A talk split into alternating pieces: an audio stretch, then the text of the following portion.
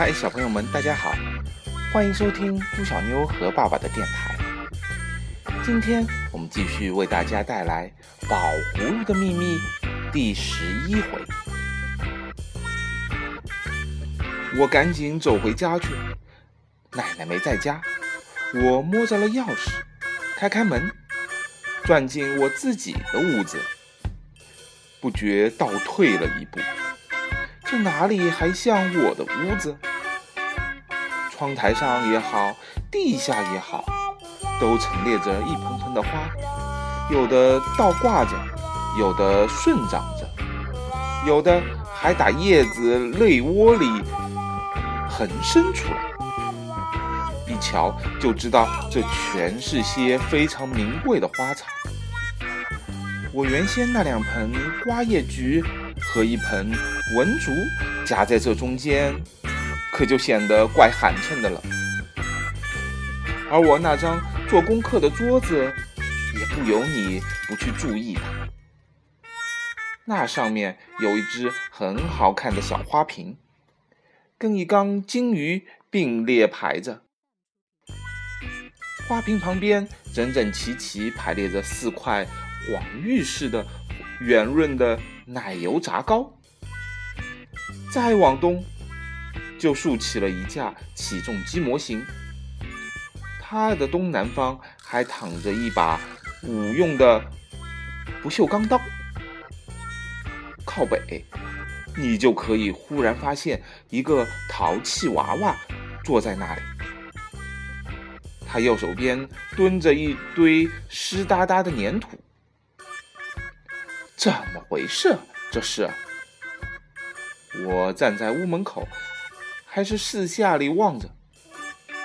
开百货公司了，还是怎么着？我照你的意图办事儿。我问你要过这些个玩意儿吗？你想来着？也许是我略微想过那么一下。这玩意儿倒挺不错。这真棒，顶多不过如此呀。谁知道宝葫芦就这么顶针呢？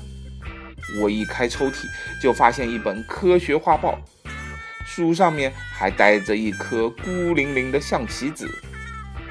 哈，那个马原来在这儿，你都给搬家来了。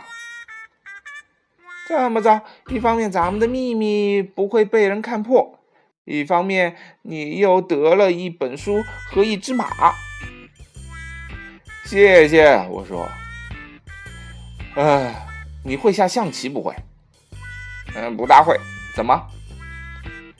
不会就请你别瞎帮忙。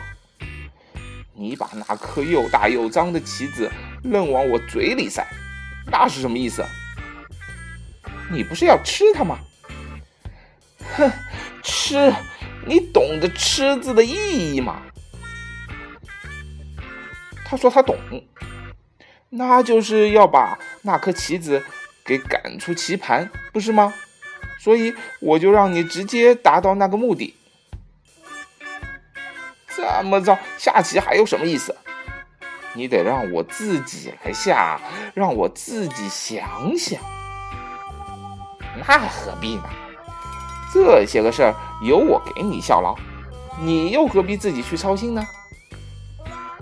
从此以后，我下棋的时候就本打算吃别人的子儿了，也别想将人的军了。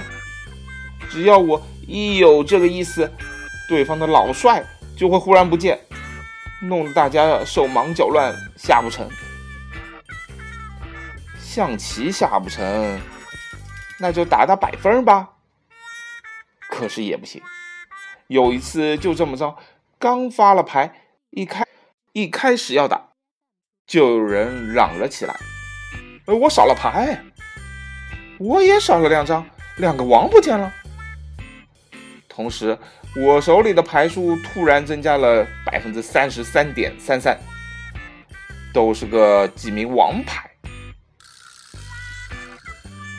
从此以后，唉，像我这号有特殊幸福的人，就很难和同学们玩到一块儿了。好了，今天的故事就讲到这里了。想知道我们的宝葫芦今后还会给主人公带来怎么样的麻烦吗？我们下回再见。